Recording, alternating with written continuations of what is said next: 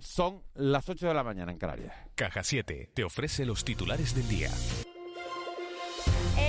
De Canarias ha acordado en el Consejo de Gobierno solicitar el permiso al Tribunal Superior de Justicia de la Comunidad Autónoma para limitar la circulación de ciudadanos en Tenerife, la única isla en nivel 3, desde las 0.30 horas hasta las 6 de la mañana.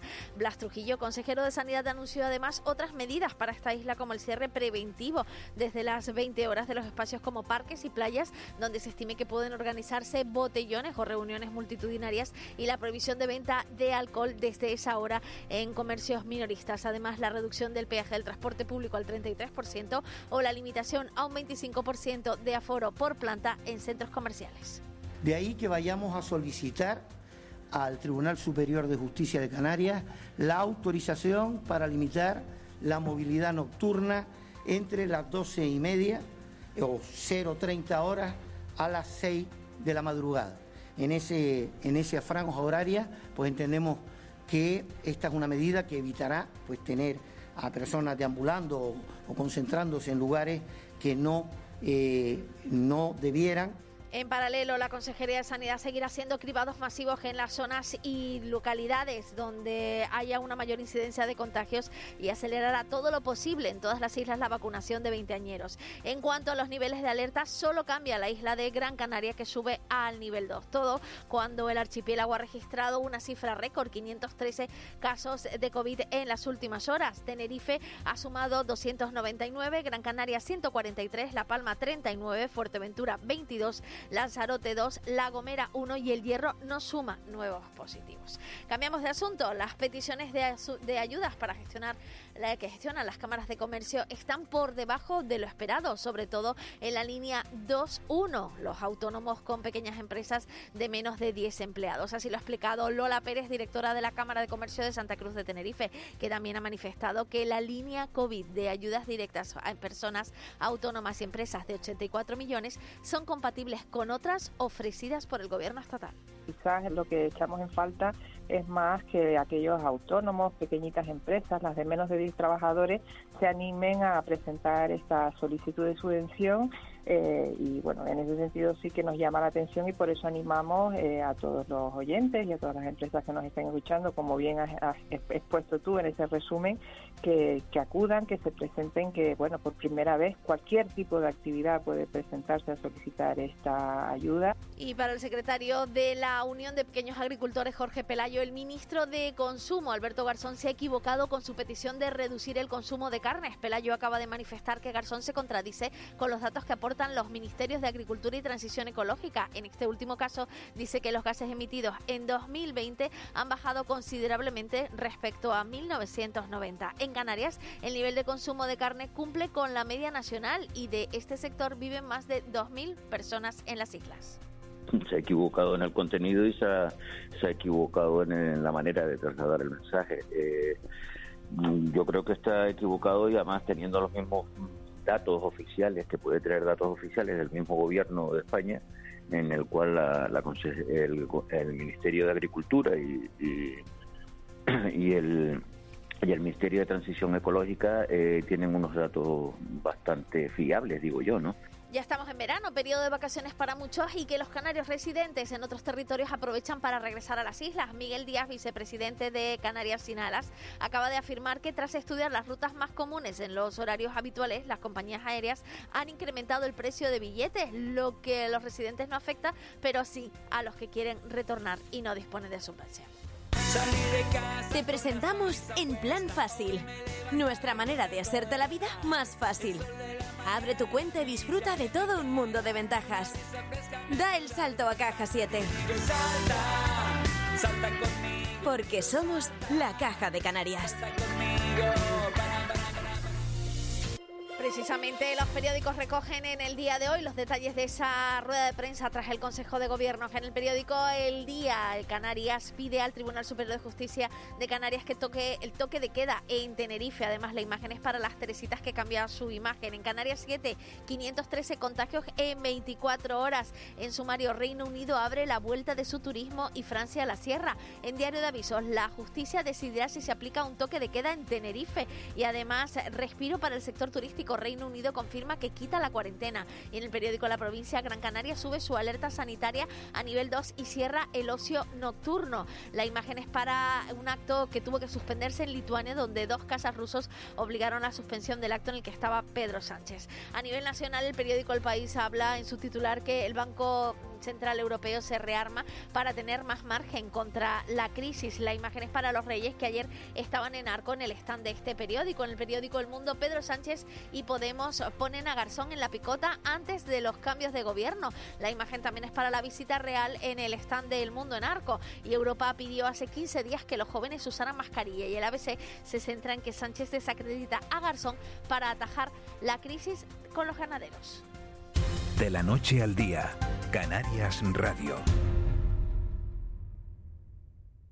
Qué ganas de hacer una barbacoa, pintar la casa, ponerme bricolajera. Qué suerte, las ferreterías Coarco están siempre cerca. Encuentro todo lo que busco y sus profesionales me asesoran genial.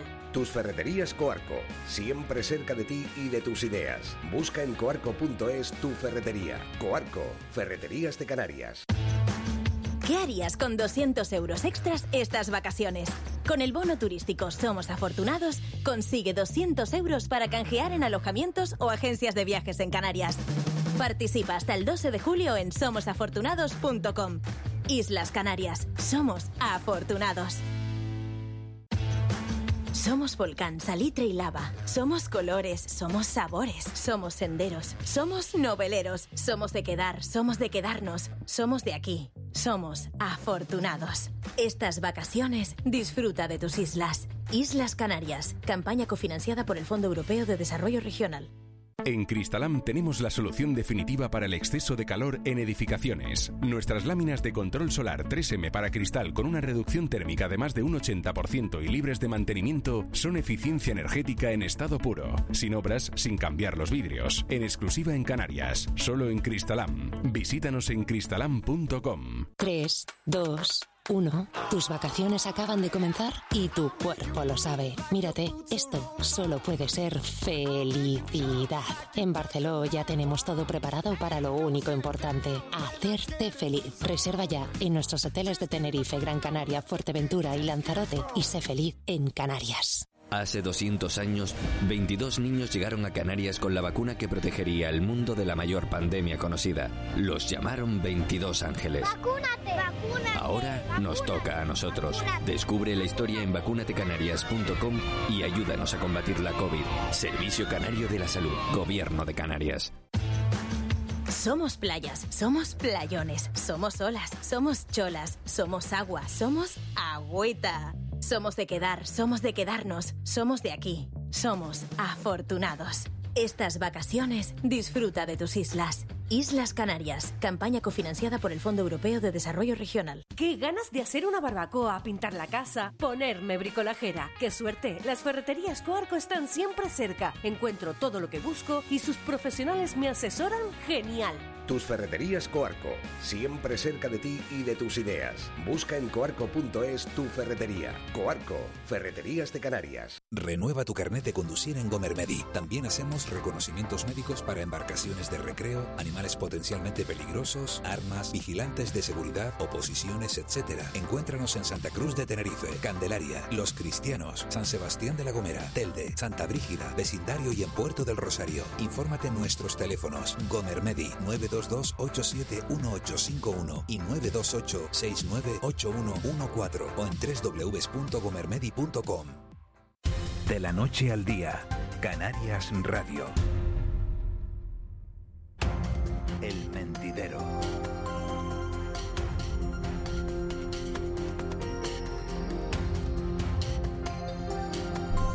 8 y 9 minutos de, de la mañana de este viernes 9, 9 de julio, día en el que le hemos dado un poco la vuelta al programa. Normalmente tenemos la entrevista y después la, tertulia, pero hoy tenemos como invitado el presidente del gobierno que va a estar con nosotros en aproximadamente 20 minutos y por cuestiones de agenda hemos puesto la entrevista a las ocho y media de la mañana, así que nos metemos de inmediato en el, en el tiempo de la tertulia. Siguen con nosotros Ángeles Arencibio, Juan Manuel se incorporan Chicha Rosarena. Chicha, muy buenos días. Hola, buenos días, Miguel Ángel. Chicha, ¿cómo te encuentras? Que estás ahí hoy flojita, ¿no? Sí, sí, la verdad es que ayer fue un día duro y con tanto cambio de, de temperatura y demás, la verdad es que me ha afectado. Pero bueno, le explicaba yo a Eva, nuestra compañera, que, que indudablemente los cambios de temperatura le afectan a uno y muchas veces Hace una uno... ventolera, sí. Sí, sí, sí, bueno, lo de la ventolera esta mañana en Santa Cruz de Tenerife es mi nina. Y bueno, pero el caso es intervenir porque es un día muy, digamos, muy intenso, ¿no? Muy intenso. Dani Suárez, buenos días. Buenos y ventosos días también desde Fuerteventura. En Fuerte, bueno, en Fuerte, si en Tenerife estamos volando, en Fuerteventura no te digo ya, ¿no? En Tenerife, ¿cómo est- en Fuerteventura, ¿cómo están? Pues sí, está de- despejado, hace sol, pero días de buena mañana, están los días fuertes, pero desde ayer hace bastante viento, sobre todo en la zona costera. Eh, estamos ahí en prealerta amarilla, o sea que con precaución. No, no digo no digo que se que vuelan hasta los chuletones porque en Fuerteventura lo que volaría sería la carne de cabra, ¿no? La, la carnita de cabra, pero eso es más sana que la carne, la carne roja. Sí, ¿qué, qué les parece toda esta polémica que se ha montado? Porque fíjense, estaba mirando y, y le han sacado a Alberto Garzón por esas declaraciones diciendo que la carne es mala hasta el menú de su boda. En su boda dio de comer bogavante, solomillo, foie y cava a 270 personas. Parece que lo ponen en la publicación, dice que al ministro no le importó darle a sus seres queridos la carne que ahora él critica. ¿Qué les ha parecido toda esta polémica? Pues mira, te voy a decir una cosa, Miguel. Eh, yo creo que Alberto Garzón ha estado desafortunado porque es ministro, no es un líder de un partido político, que lo ha sido en su momento de Izquierda Unida, eh, pero mm, debe de cuidar lo que dice, ¿no? Sobre todo también porque, hombre, mm, si hay una tradición en España, no digamos nada, en algunos sitios de Canarias y no digamos nada, en Castilla León, etcétera, etcétera, él es andaluz, ¿vale? Pero, hombre, yo creo que tienes que cuidar un poco lo que dice. Ha estado desafortunado y además le ha dado mucha cancha a la derecha para caerle encima, claro, como, como no podía ser de otra manera. Yo he oído la entrevista que le has hecho a Pelayo y bueno, ellos se tienen que defender, Miguel, yo lo encuentro lógico, porque el sector eh, ganadero es importante en España y bastante ha sufrido ya también, ¿no? Entonces yo creo que Alberto Garzón tiene que mm, ver lo que dice. Yo no le pido ni que mienta ni nada que se le parezca, pero hay que tener cuidado con lo que se dice y cómo se dice. También el momento en que se dice. Bueno, hay un Ah, error, puede haber un error de planteamiento. Hola, Juanma, tal, y- buenos días. Buenos días, compañero. Buenos Puede haber un error de planteamiento y tal, pero bueno, lo que dice es cierto. O sea, es que a mí, vamos a ver, eh, yo creo, yo creo que, que Garzón, desde luego, un problema tan complejo, acercar, a- aproximarse a él de esa manera, un poco burda, eh, pues seguramente es un error, pero para burda la respuesta del presidente del gobierno, que dice, no, es que a mí me gusta el chuletón. Oiga, pues muy bien. Sí, eh, le han sacado el ejemplo de Aznar, ¿no? Con el, Viva el vino, con sí, el vino. Sí, sí, viva Pero el vino. a- a O yo, lo que o, me- yo, o yo conduzco, bueno, Aznar lo que dijo es que yo conduzco después de beber y no hay problema. Bueno, pues, pues, pues muy bien, Sí, pues vaya nadie me va a decir con que... Pero yo solamente una cosa muy breve. eh, la descoordinación que ha... Que ha- Sí, el desconcierto, el desconcierto, ¿no? De que, que de la impresión que deja que- del gobierno, ¿no? Es, es como, como desconcertante. Bueno, ¿estos qué, qué, qué quieren, no? Eh, pero sobre todo, sobre todo porque en ese plan que presentó hace unos días eh, Pedro Sánchez, o hace un mes, sobre eh, su estrategia de aquí a 2050, una de las eh, de las cosas que propone es eh, bueno el controlar estos consumos, ¿no?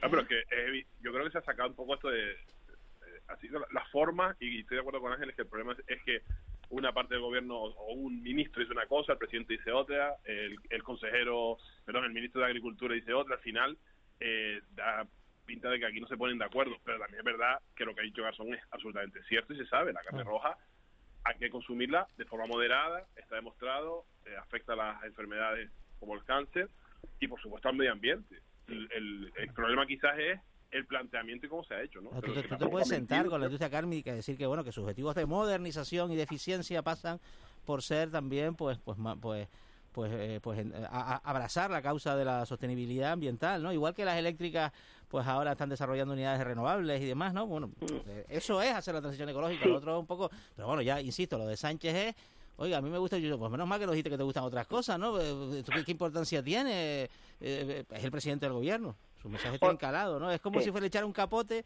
a los críticos de la afirmación de Garzón, que por torpe que haya sido expresada, pues esconde pues un fondo científico, ¿no? Sí, de eso no hay duda. Hola Ángeles, hola Dani, que no nos habíamos saludado. Hay una cosa, hay una cosa que está clara, por eso yo insistí al contestar la, eh, la primera, la pregunta de Miguel Ángel Dasguani, hay una cosa que está clara. Tú debes de cuidar cómo dices las cosas, el momento que lo dices y dónde lo dices, porque Ángeles Arencibia acaba de plantear un tema que todos estamos viendo, incluso el que no me esté metido, digamos, en el día a día de la actualidad de nuestro país, ¿no? Es hay una descoordinación en el gobierno del Estado y eso salpica a todo el mundo. Eso está claro, porque es verdad que Alberto Garzón, el ministro de Consumo, tenía que haber planteado las cosas de otra manera. Yo, por supuesto, opino que parte, no todo, de lo que ha dicho es verdad, porque hay estudios que dicen que tenemos que moderar determinados consumos, ¿no? Es como a nosotros nos puede gustar el vino, pero somos conscientes de que no podemos estar tomando todos los días una cantidad ingente de vino, porque nos pasaría factura. ¿Es o no es? Bueno, pues con esto igual. Lo que pasa que tú puedes plantearlo a lo mejor de una forma que incluso cale en la gente. Yo sigo insistiendo, le ha dado carnaza a la oposición y a Carne otros. roja, además carne roja. Sí, claro, entonces le ha dado carnaza tremenda y bueno, yo, yo no tengo ninguna duda que lo van a masacrar, porque mm, conociendo cómo estamos en este país, que abres la boca y dices una cosa y ya te están viendo a ver por dónde te trincan, pues bueno, más claro y el agua. Eso Yo- sí, yo que- ministro y hay que cuidar dónde se dice y cómo se Yo dice. entiendo que Sánchez, eh, este, este- este- esta declaración suya, pues, pues, tan, pues, pues, tan cutre, en mi opinión, Mm. eh, tiene que ver con que no sabía nada de esta campaña. Y es imposible hacer una transición ecológica en ningún sector sin hablar con el sector. O sea, que esto no se hable con agricultura, con el, con el Ministerio de Agricultura, pues desde luego es un error político de primer orden. Bueno, este es el, el chascarrillo, digamos así, del día, aunque es el chascarrillo del día, pero ha salido todo el mundo eh, en tromba a, a reaccionar a esas declaraciones de, de Alberto Garzón, que bueno, que imaginamos que se va a quedar aquí el tema, que él ya, que ya no va a dar más acción, que haya hablado Bueno. Greenpeace, ha hablado el presidente Bueno, del bueno, gobierno, yo no hablado, seguro, ha hablado. Luis Plana. Hasta mi hija pequeña que no come carne ha hablado también. ¿Hasta? Pero mira, Mi hija pequeña esto- que no come carne ha hablado sobre el tema ¿Ah, también. sí? ¿Qué dice tu hija? Aunque está de acuerdo con Garzón. Claro, es que es verdad lo que dice. Es verdad lo que dice. Ese es el camino. Entonces, el, el error es, es- es estratégico y es error de, pues eso, de, que no sea una, un- una, una cosa pactada con el gobierno y sobre todo con el sector, ¿no? Pero ese es el camino. Es que es verdad. Es verdad que la carne, el exceso, el exceso de consumo de la carne roja está cuestionado por los médicos y es verdad que tiene un efecto en el cambio climático. No, y, A y este gobierno- y- y es verdad Y no que Pedro. Sánchez y es verdad que, que Pedro Sánchez lo tiene incluido en su plan, ¿eh? en su plan de 2050. Lo que pasa es que vamos a ver hasta A este gobierno del Estado, Miguel Ángel y compañía, le hace falta una persona que coordine las acciones del equipo de gobierno. Está claro que no lo Hombre, tiene. tienes a Iván Redondo ahí, ¿no? No, no, no, olvídate, olvídate, Miguel Ángel. No, se está viendo que no y sobre todo cuando él, él puede estar coordinando en la Moncloa y puede hacer, si quieres, maravilla, los que le siguen, los que lo adoran y demás. Y también tiene como es lógico. Pero hay una cosa que está clara. Cara al exterior tiene que haber una persona, además con, con un caché, con un caché político, un saber estar, un saber decir las cosas, porque la población tenemos que recibir la información, incluidos los periodistas, de una manera. Y yo creo que ahí se están equivocando, porque Ángeles, insisto, lo decía hace un, un momento, aquí parece que va cada uno por su lado. No, y eso no, no, puede no, ser. no. Yo digo que en esta, en este, en esta situación que estamos comentando, eh, cada uno parece que cada uno va por su Sí, lado. sí. Bueno, que Garzón va por su lado y el resto por Dicho- otro, pe- pero no, no generalizo, ¿eh? Dicho en términos No cárnicos, generalizo. Chicha propone que el gobierno fiche un pata negra, ¿no? Más o menos. ¿Y ¿Le va, a Bueno, le va a costar la salida sí. del gobierno a Garzón esto? ¿Esta salida de pata de banco? Sí, no creo va- que llegue a tanto, ¿no? Porque si, a caer, ya... si llega a Podemos- eso, mal asunto. Podemos va a perder un ministerio en la remodelación. Sí, claro, eso entonces, sería claro, para, para Belarra no va a reducir caer, ministerio. Yolanda Díaz no va a caer, a ver, pito, pito, gorgorito. Le toca a Garzón. Sí, porque además su ministerio encima, porque tampoco la otra opción sería que fuera Castells, ¿no? Sí. Que bueno, Sí, bueno, es que pueden podría caer los dos perfectamente O para sea, o sea, reestructurar que el lo que gobierno. puede haber dicho Garzón es para lo que me queda en el convento, ¿no? Bueno, sí, ya. Pero cuidado, sigue siendo ministro, insisto en eso. Cada cual tenemos que ser conscientes lo que somos en cada momento. Bueno, vamos con el, con el otro tema que nos preocupa aquí, que nos preocupa más que el tema de la carne, porque vamos a seguir consumiendo carne de cada uno en, en la manera que, que lo considere. Poco Eh, hecha, muy hecha en su punto, En su pero punto la gente va a también, seguir comiendo yo, carne. yo, yo estoy con Juanma también. Yo creo que, que Pedro Sánchez tenía muchos más argumentos Mm. que, que, que ponerse delante de una cámara y decir que a él la carne le gusta el punto. Porque Hay, gracia, hay gracietas que no llegan, da- hay eh, gracietas que claro, no llegan. Claro, es que a mí me da... Bueno, no sé. Lo voy a dejar ahí. Bueno, vámonos con el...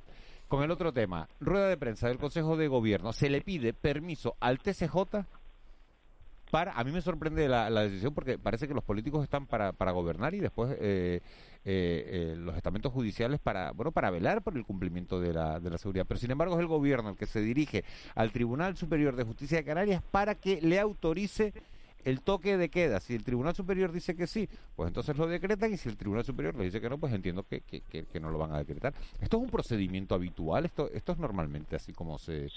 eh, entiendo que habiendo un reputado jurídico, eh, jurista eh, eh, en, en el gobierno, como Julio Pérez, que es el portavoz del gobierno, pues entiendo que se puede hacer, pero esto es normal. No, no es normal, pero la situación que vivimos es anormal. Y el titular aquí, Miguel Ángel Aguani, en mi modesta opinión sería no les queda otra, porque como todo se ha judicializado y vemos que les están tirando abajo en todas las comunidades autónomas, en todas, ¿eh? porque si analizamos vemos que cuando no es una cosa es otra, acuérdense que hace pocos días estaba todo el mundo muy contento porque en Baleares no le habían tirado abajo cosas, ya viste, como la justicia también, en Navarra, País Vasco, etcétera, etcétera. Ciñámonos a Canarias, no les queda otra, Miguel, les guste o no, y además te digo una cosa, es que es una cosa necesaria, porque hasta, digamos, el más noctámbulo, el más que le guste la juerga y demás, tiene que entender que es un parón la- lo de la noche, perdón, eh, hay que pararlo porque se está demostrando que es donde mm, mayor número de contagios hay y no Pero- precisamente en la hostelería en sí, que está sufriendo, digamos, el- la patada eh, cada Pero a ver, toma... Chicha, Chicha y, y el resto, les pregunto, si el tribunal, si, si el gobierno ya decretó el toque de queda en su día y el Tribunal Mm. Superior lo echó para atrás Pero y ahora- les dijo, y les dijo, esto no cabe, Pero- ahora volvemos a lo mismo, pero al revés, ahora no, le pides permiso y entonces ahora que- te va a decir que sí. Te contesto, lo- los motivos que argumentó en la primera, en, en su primera negativa, fueron más de carácter de evaluación sanitaria, lo cual, lo cual resultó llamativo que puramente jurídico, mientras que el dictamen o el auto del, del Tribunal Superior de Justicia del País Vasco fue, oiga, no hay cobertura legal para hacer esto, no hay estado de alarma y por tanto no se puede interrumpir la libertad de ambulatoria. ¿Y ahora qué ha cambiado? No, no, o sea, la legislación no ha cambiado nada. Hay un problema de cobertura legal que puede llevar al tribunal a decir, puede llevar al, al tribunal a decir, ojo, insisto, la primera vez no dijo eso, dijo, bueno, no estaba demostrado que el toque de queda sirva para combatir la pandemia y, entró un poco en una, en una que, que le está pasando un poco al Tribunal Canario, está entrando un poco en evaluaciones de carácter de política sanitaria, más que, más que, más que conceptos puramente jurídicos, ¿no? Eh, si no hay una cobertura legal clara que diga que se puede restringir un derecho fundamental, pues entonces eso puede llegar a ocurrir. Vamos a ver en qué. Y por otro lado, yo creo que hay una conveniencia desde el punto de vista objetivo de que ahora mismo un toque de queda razonable sería una buena medida sanitaria. Sí, eso porque sobre dude 500 nadie. Juanma, porque sobre 513, 299 le ha tocado a la isla de Tenerife, los nuevos contagiados. Yo creo que es un argumento bastante bueno, bastante bueno. Y tú lo estás diciendo. las en leyes un no momento, cambiado. No, pero la un momento- cuestión, la cuestión es en, el, en la argumentación, porque estamos hablando de la suspensión de un derecho eh, fundamental y eh, que no está cubierto porque ha caído el, ah, el- el estado de alarma. Entonces, hay que eh, los jueces tienen que autorizar esa, esa suspensión. Y en las anteriores negaciones negativas. Cuando se ha solicitado, yo creo recordar que uno de los argumentos que daban los jueces era que no se podía hacer de forma generalizada. Vamos, vamos a, a- a suspender el, el de- el derecho pues a todo el mundo porque puede haber un riesgo, ¿no? Sino que hubiera una, una concreción, ¿no? Eh, en este Ahora caso, riesgo, en este caso, en este caso, eh, pues a todos nosotros nos parece evidente, ¿no? Que hay un, hay una situación en Tenerife eh, explosiva, ¿no? Es uno de los adjetivos que se, ten- se han utilizado estos días y, y- y todos opinamos eh, desde nuestra posición de no de no juristas que eh, es razonable, ¿no? Que le den el, el ok, ¿no? Yo yo es lo que espero, vamos, que que aprueben esta petición del gobierno de Canarias. Vamos a ver Precedente qué muy ocurre. esperanzador, ¿no? Es, eh? peli- es peligrosísimo esto, ¿eh? O sea, dejar en manos de la justicia una decisión que tiene que ver con la sanidad, como es que, es que los, los juristas son juristas, no son sanitarios, no son expertos en... Entonces hay un choque de intereses, igual que cuando se está jugando con la economía y la, y la salud, es muy peligroso porque miren lo que está pasando. Y está claro que el, el, el- el antes y el después lo marcó, lo marcó el fin del estado de alarma, ¿no? Cuando se, se, dejó de, de poder tomar ciertas decisiones. Eso, para mí eso, y el decir que, o el momento en el que nos dicen ya puedes quitarte la mascarilla en la calle, aunque hay que decir que la mayoría de gente no se la quita, son dos puntos de inflexión en donde, por un lado, legalmente y por otro lado, eh, a las personas parece que le estás diciendo ya esto está solucionado. han marcado el pues lo que estamos teniendo ahora. ¿no? Luego una cosa, y luego una cosa que falta, ¿no? que es una, que no, no, por, no por mucho decirlo, pues no, no, no, el gobierno, el gobierno no lo ha querido siquiera plantear, ¿no? el gobierno central me refiero, eh, que es una legislación específica sobre pandemias que con rango de ley orgánica pudiera justificar en determinadas circunstancias una restricción de un derecho fundamental con, por causas objetivas, ¿no? Eso, ¿Qué es lo que está pidiendo el PP, no? Pues lo Sí, tendrá- está pidiendo esa el PP. herramienta debería estar y no está. Pero la cuestión es cómo, cómo logras convencer. Mira, yo esta mañana cuando venía a la radio a las 6 de la mañana, más o menos, seis y pico, eh, pasé por delante de, de- de una tienda que hay en las cercanías de mi casa, eh, de la que salían unos cinco o seis eh, chicos y chicas, eh, pues presumiblemente de, de- de- de haber estado tomando copas, ¿no? Es lo que me pareció, o sea, que estoy casi convencida, ¿no? Y, y, y, y, y me fui me fui enfadada, ¿no? Porque digo, caramba, está aquí todo el mundo luchando contra esto, ¿no? Y, y esta gente no se ha enterado de nada, ¿no? ¿Qué es lo que está pasando? Yo veo la dificultad, cómo llegar a que la gente realmente, a ese a esa minoría de, de, de la población es minoritaria, pero es suficiente para que los contagios continúen multiplicándose, ¿cómo llegar? ¿Cómo Pues llegar a de decirles, ángeles, aguanten, de los- aguanten unos, un- un- unas semanas que, que, que estamos casi tocando el... Sí. el papel de los padres es fundamental. Hemos visto, fíjate, durante el curso escolar no ha pasado esto. Escolar me refiero a universitario y demás. Los profesores fueron un gran muro de contención, de concienciación. Se acabó el curso, es verdad, bueno, se acaba el curso, también tienes más tiempo libre. eh, y el papel de los padres, vimos lo que pasó en Mallorca. Los padres pedían que a sus hijos, infectados o no les daba igual, los sacaran del hotel. O sea, Sí, ¿qué, qué papel están jugando El espectáculo, el espectáculo de. Dani Suárez ha sido bastante lamentable. El espectáculo de Mallorca ha sido bastante lamentable, como también, ya que Dani Suárez saca el tema de los padres, Miguel Ángel, leyendo el periódico esta mañana, bueno, te quedas bastante desanimada en mi caso de ver que un niño sea capaz, desde un coche en la isla de Tenerife, insultar a una nadadora paraolímpica que además tiene un historial estupendo como es Judy Rolo, ¿no? Entonces, vamos, el tema de los padres, Dani, si te parece, lo dejamos para un monográfico. Sí, sí, sí, pero- pero hay- hay Yo se lo sugiero a Miguel Ángel Daguani. Tú has hecho muy bien en lanzarlo, pero el tema de los padres vamos a dejarlo para un tema mon- para un programa monográfico porque, mm, bueno, vamos a decirlo así, manda huevos el papel que algunos están haciendo. Señor. Bueno, Final de la Eurocopa el domingo. no, final de la Eurocopa del domingo no, me llama más la atención los Juegos Olímpicos sin público por primera vez. Hemos visto las gradas Mm. del estadio de Wembley lleno, con gente Miguel sin Ángel, mascarilla. Sí se celebran, ¿eh? Sin Porque es que Ah, en, Japón ah, la, en Japón la gente no lo quiere. en Japón la gente no lo una quiere. campaña de rechazo a la celebración de los Juegos Olímpicos en Tokio, pero brutal. Brutal porque allí se han disparado los contagios, no se han disparado por culpa de los Juegos Olímpicos. Y, y en Asia, ¿sabes cómo reaccionan? Que con, con 100 casos ya cierran una ciudad de millones de habitantes, no es como aquí. Y, y, ahí- y- y- y están en veremos, ¿eh? Ahí me pongo yo del lado de los atletas, ¿eh? porque lo que cuesta y los años de lucha ¿no? Para llegar al máximo de un atleta que es llegar a un juego olímpico y, y que, les toque, esta- y que les toque esto, ¿no? Y competir Y en que un para estadio algunos vacío. son sus toque esta situación, claro. ¿no? Y que para algunos ángeles, aparte del esfuerzo del que tú comentas y más, son sus últimos Juegos Olímpicos, ¿no? O los O sea, Los primeros, o los los únicos que van a primeros, primeros y últimos. O los por- únicos, sí. primeros Bueno, pero en algunos casos Sí, Pau hay una despedida quinto. Pau- anticipada Pau Gasol porque ya lo han años. dicho. Claro, Pau Gasol va a jugar los Años quintos, pero que ya, ya estuvo en cuatro, ¿no? Con Mm. la experiencia un poco de la vía olímpica, lo que supone para un deportista esa, esa vivencia. Pero luego nadar en un pabellón vacío, correr sí, en un estadio sin público. Desmoralizante. Y la vida y la vida que debe haber en la Villa Olímpica, que claro Mm. estará restringida, Bueno, ¿no? en condiciones normales, Pero la vida ¿cómo- que hay en la Villa. ¿Cómo puede ver esa diferencia entre lo que hemos visto en la Eurocopa y los Juegos Olímpicos? Bueno, la Eurocopa ha sido una especie de mm, canal aire, ¿no? Mm, ven- sí, sí, venga, vamos a olvidarnos de que existe Abre la- esto y abre la- a- pero, Juanma, pero ¿cómo- abre la cómo- puerta a ver cómo lo que va a que pasar, canal a ver lo aire? que Cana- pasa, abre la Canal puerta, aire sí. en Wembley, canal aire en Rusia, canal aire en Copenhague, Bueno, canal canal aire en Sevilla, canal aire conect- cana- cana- colectiva, canal aire en toda una Europa. canal aire colectiva, claro, claro, sí. sí Claro, pero- pero muchos Bueno, entonces, ¿cómo se llaman las canas al aire colectivas, no? sí, bueno. Se llaman pelucas. Sí, sí. también. Hay una cosa que está clara.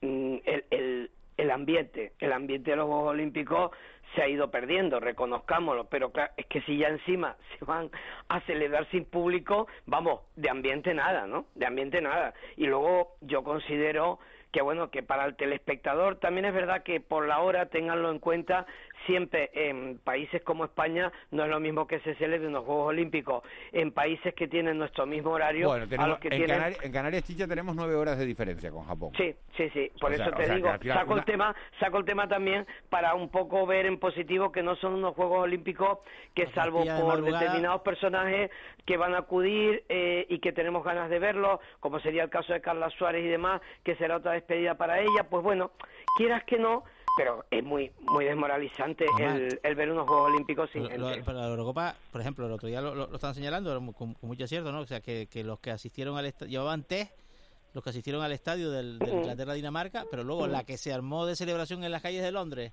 Ujú. eh, después Gracias al árbitro, ¿no, Juanma? Gracias al árbitro, gracias al árbitro holandés que- al árbitro, que- sí. que- y al VAR que no intervino. Eh, Luego, después de que no interviniera el VAR, sí intervinieron el- los bares en otro sentido, los bares con B sí intervinieron eh, después del partido y se armó una que al final va a provocar contagios en Reino Unido, pues por supuesto. ¿Y en Es Italia? una cosa que se da por desco- es una cosa que se da por descontada. Mm, ¿Y en Italia cómo se celebró los goles de Italia en determinados momentos? ¿Quién Bueno, va- los goles, quién quién el a gol, porque? Italia, los goles en plural es, es muy difícil hablar de Italia en los goles. No iba a decir no quién va a ganar la Eurocopa, sino quién quieren ustedes que gane la Eurocopa. Porque no conozco a nadie que quiera que gane Inglaterra. Por eso No. lo pregunto. A mí no me hacen especial ilusión Bueno, si esta les final. anima después a viajar, ¿no? La alegría. Y ¿Tú, les anima a quién quieres salir gane, turismo. Ángeles? ¿A ti por simpatía quién, te- quién Eh, prefieres que gane? Pues mira, casi tengo más simpatía por los ingleses. Ah, por los ingleses, Por- prefieres que ganen los ingleses. por- Porque tienes a no, tu hija ahí. por no, ya no está, pero por, no sé, por conocimiento, por no sé. me da- la verdad es que me da exactamente lo mismo. ¿eh? Juanma, ¿quién Miguel prefiere que Ángel, si gane? te quieres que te diga la verdad. Pues yo voy con Inglaterra. Ah, también, pues mira, por llevar la Sí, contraria bueno, aquí todo el no, mundo. sí, Basta que sí, diga yo no me- conozco a nadie, ya conozco a dos de la tertulia. me- pero, más, pero por un motivo puramente futbolístico, ¿no? Me, me gusta esta nueva generación de, de grandes talentos jóvenes del, del fútbol inglés que amenaza con dominar el, el panorama eh, internacional durante los próximos años. Tienen, tienen un gran equipo, pero sobre todo tienen unos jugadores maravillosos. Y más por, más por amor al fútbol, porque yo soy, sí, por, por, Un romántico. por, por vínculos, soy más italianófilo, pero en este caso voy con Inglaterra, a pesar del ¿Y Dani, penalti sí que no fue. Pues yo soy de la Liga de Ángeles, me da exactamente igual el fútbol. o sea que, ¿Tú también vas con Inglaterra? Me parece que el fútbol se ha demostrado con la Eurocopa, eh, manda demasiado en muchas cosas en, en este mundo y, y muchas veces con dando ejemplos muy malos de violencia, de, en fin, no, no soy muy futbolero yo, así que que gane el mejor, da igual. Que gane el mejor.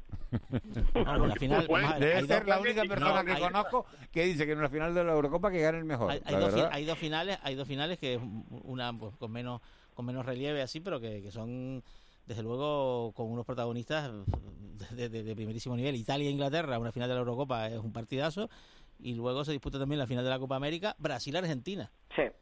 Tela Quizá, quizá tiene más morbo. Mira, quizá tiene más morbo la de Brasil-Argentina. Yo quiero decir ponen- una cosa. esa la ponen a través de una cuenta de Twitch Bueno. es una en cosa fin. curiosísima Yo quiero, yo quiero decir una cosa. Para mí, eh, esta final no es justa, primer punto.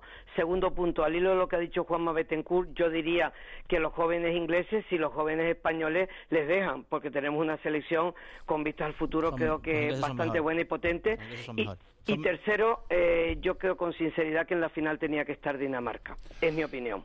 Bueno, señores, aquí lo vamos a, aquí lo vamos a dejar. Eh, esta es la última tertulia de, de esta temporada para Chicha Rosarena y para, y para Dani Suárez. Así que, Chicha, eh, nos oímos en septiembre, ¿no? Contamos Sí, contigo. sí, hombre, si tú cuentas conmigo, tú sabes Hombre, que yo no te favor. fallo y además lo digo en público, contigo estaré. Eso lo al tengo fin del mundo Al muy fin claro. del mundo. Y yo contigo también, Chicha, muy lo sabes. claro. Y mucha suerte en la entrevista Ángel Víctor Torres. Sí, está sentado ya, ya está preparado el presidente, así Pues que un vamos, a- abrazo vamos para el presidente pensar, que le eh, ha tocado vivir una muy mala época, seamos justos, y hay que decirlo en antena. Le ha tocado una muy mala época. Así que un abrazo para él, mucha suerte, que la suerte de él será la suerte nuestra. Y a los oyentes y a los compañeros que, con los que he coincidido, un abrazo muy fuerte. Chicha, gracias, un beso enorme. Dani Suárez, a Fuerteventura, le mandamos otro beso enorme a ti y a todos los, los majoreros. Se quedan, vamos a ver, todavía nos queda una semana de programa, que parece que nos vamos nosotros. Despedimos a... programita fuera nos de queda plano, programita.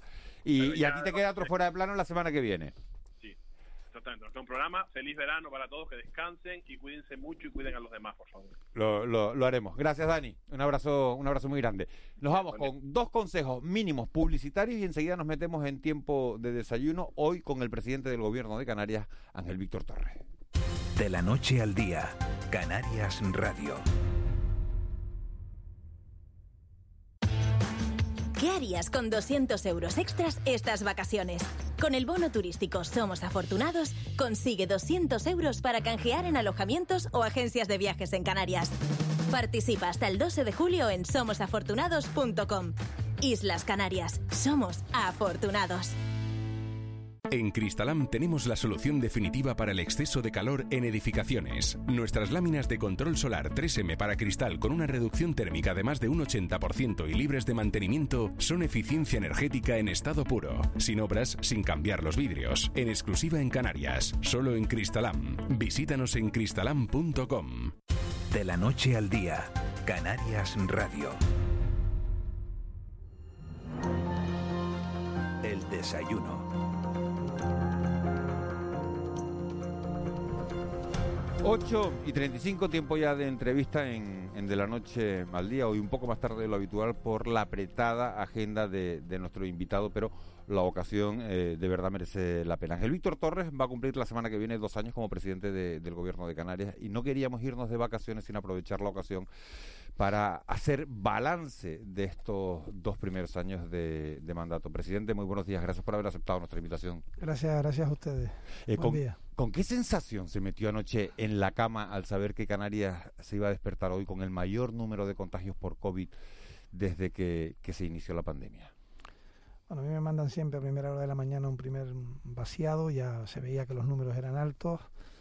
Y si bien hay que reconocer que no es lo mismo que hace un año, porque entonces no teníamos vacunas, estos datos hace un año hubieran sido escalofriantes porque hubiesen llevado aumento en presión hospitalaria, UCI muchos fallecidos, reconociendo que estamos hablando de que la mayoría de los que se están eh, contagiando y por tanto ya están los números, son personas que tienen menos de 30 años, incluso personas que tienen menos de 20 años y por tanto con menos posibilidades de tener problemas de salud, lo cual no exime que los puedan tener. Ya he dicho que desde abril a, junio tres personas con menos de 40 años habían fallecido en Canarias. Teníamos cerca de 50 hospitalizados entonces y una decena de ellos en UCI. Eh, pues lógicamente preocupado, preocupado porque estamos ante una quinta ola con nuevas variantes que se expanden con una tremenda rapidez en un mes en el que hay descanso y por tanto ya no hay clases y los centros educativos están cerrados. Esto, ya lo vuelvo a decir, eh, lo he dicho en más de una ocasión, es un hándicap porque es esa la población que más está eh, siendo contagiada en estos momentos y luego con muchas menos herramientas que las que teníamos antes. O sea, las medidas que teníamos para ir subiendo de alerta a las islas y que eran un éxito, porque se veían que eran un éxito, porque tomabas medidas y bajabas en dos semanas el número de contagios, ahora tenemos menos. Eh, pero también es verdad que tenemos que convivir con esto y con la economía y vamos a vacunar al máximo, que es lo que estamos haciendo. ¿Ha sorprendido, presidente, que, que le pidan, bueno, algunas partes, algunos nos ha sorprendido que, que le pidan ustedes permiso al Tribunal Superior de Justicia de Canarias para eh, poder establecer algunas de las medidas, entre ellas la de la del toque de queda? ¿Esto es habitual? Bueno, lo hemos hecho más de una comunidad. Es decir, lo ha hecho, Lo ha hecho Valencia también. Valencia y ayer estuve también con el presidente de Murcia y por tanto eh, restringir el movimiento de personas durante la noche, especialmente, lo sabemos, por los fines de semana donde se producen mayor concentración en esas horas, es eh, una medida que, que es buena y que funciona.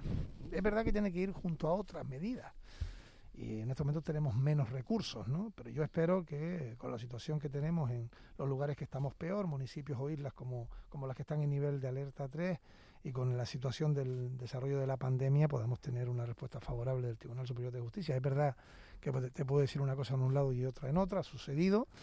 Yo cuando, fue claro, cuando se decretó el, el decaimiento del estado de alarma, nosotros hicimos desde el Consejo de Gobierno una propuesta al TCJ para, en caso de, no era para establecer restricciones, sino en caso de que fuera necesario establecer restricciones, pudiéramos tener algunas de ellas. Nos aprobaron, por ejemplo, el de las reuniones, eh, hacíamos algunas otras, como el cierre perimetral, toque de queda y otras, pero luego el Tribunal Supremo las hizo decaer y vamos a ver si ahora, porque cabe ante una situación excepcional, pedir esta posibilidad, es lo que vamos a hacer. ¿Cuánto, cree, eh, ¿Cuánto tiempo cree que va a tardar el tribunal en pronunciarse? La fórmula es una especie de cautelarísima, ¿no? Se presentará durante el día de hoy. Ayer terminamos el Consejo de Gobierno mm, por encima de las 9 de la noche eh, y bueno, todos los equipos jurídicos y técnicos están hoy en la elaboración para ese documento y durante la mañana se, se registrará, espero que sea cuanto antes. No, ¿Y la respuesta del TCJ eh, podría producirse mañana? Pues no lo sé, ellos, eh, por ejemplo, con la otra petición que hacíamos y ante también unos plazos que había que cumplir de manera obligatoria, fueron bastante raudos y rápidos, ¿no? Y se consiguió un fallo el domingo, ¿no? Yo espero que sea pronto y lo más importante, espero que sea favorable. Presidente, con, con la mano en el, corazón, dígame quién cree que tiene más responsabilidades en este, en este control, en este descontrol de, de la pandemia. ¿Los jóvenes? los empresarios que no quieren cerrar el interior de sus locales porque si no terminarían por cerrar para siempre, eso han dicho ellos, o quien dio por finalizado el estado de alarma y nos ha permitido quitarnos las mascarillas, según los científicos, antes de tiempo. Bueno, la, las circunstancias es que más que buscar culpables, ahora tenemos que buscar las soluciones, ¿no? Eh, porque es muy fácil y casi es una reacción natural humana el siempre culpar cuando hay un problema a alguien de algo, ¿no? Yo soy más de los que creo que tenemos que buscar salidas. Canarias ha tomado respuestas diversas cuando se han producido picos de contagio y han funcionado. Siempre han sido cuando llega tiempo de descanso. Nosotros tuvimos un pico en verano, tiempo de descanso, verano del año pasado, lo tuvimos en Navidades, Semana Santa, Carnaval. Por tanto, en Canarias, y si vemos hoy, por ejemplo, dónde está afectando más la pandemia comprobaremos que es lugares donde hay esparcimiento, o sea, Castilla y La Mancha, por ejemplo, no tiene malos datos, pero sí lo tiene Baleares, lo tiene Canarias, lo tiene Andalucía, lo tiene el Levante, lo tiene Valencia, por tanto, donde hay, por ejemplo, playas de divertimento, eh, masificación de personas, es donde peor se está desarrollando la pandemia y, lógicamente, los contagios se están produciendo en la población que se puede más fácilmente contagiar, que son los jóvenes. Si viéramos los gráficos, son espeluznantes ¿no? en las distintas islas, especialmente en las dos afectadas mayoritariamente, que son las más pobladas, que los índices de máxima contagiosidad, pero de una manera espectacular, estamos hablando de 300 positivos casi por 100.000 habitantes, se dan primero entre los que tienen entre 30 y 20 y luego entre los que tienen 10 y 20. ahí es donde se está aglomerando todos los contagios. Si vemos, por ejemplo, más de 70 años, 80 años, las líneas son planas y no se está produciendo aumento se está contagiando a personas de más de 65 y eso también preocupa. Lo, bueno es que están, están eh, vacunados y por tanto no, no tienen riesgo o, mucho menos de poder eh, ser ingresados o morir, pero el problema lo tenemos sí en ese sector de la edad que va de 30 hacia abajo, 20, 30 hacia abajo. Con la tasa de, de contagio que, que, tiene el Reino Unido, presidente, estamos hablando de 150 casos por cada 100.000 habitantes y la alta presencia de la, de la cepa Delta. ¿Es una buena o una mala noticia que ahora a los británicos se les permita venir sin pasar una, una cuarentena a la vuelta cuando visiten los países que estén en, en color ámbar, como es el caso del nuestro? Bueno, tienen que venir con el certificado de estar vacunados, de haber padecido la enfermedad o de traer una prueba negativa, es decir, no, no vienen sin más. Sí, pero son los mayores de edad, porque los menores de edad no. Ya, pero eh, está claro que en, este caso los menores de menores de edad, estamos hablando de menos de 12, ¿no? Eh, pero la mayoría de los que van a venir, repito, tienen que pasar por un certificado europeo que, que se ha ampliado para, para el Reino Unido el espacio Schengen Reino Unido y es una buena noticia que podamos movernos. ¿no? Aquí la, la, circunstancia es que tenemos que convivir con el virus, pero de una manera soportable.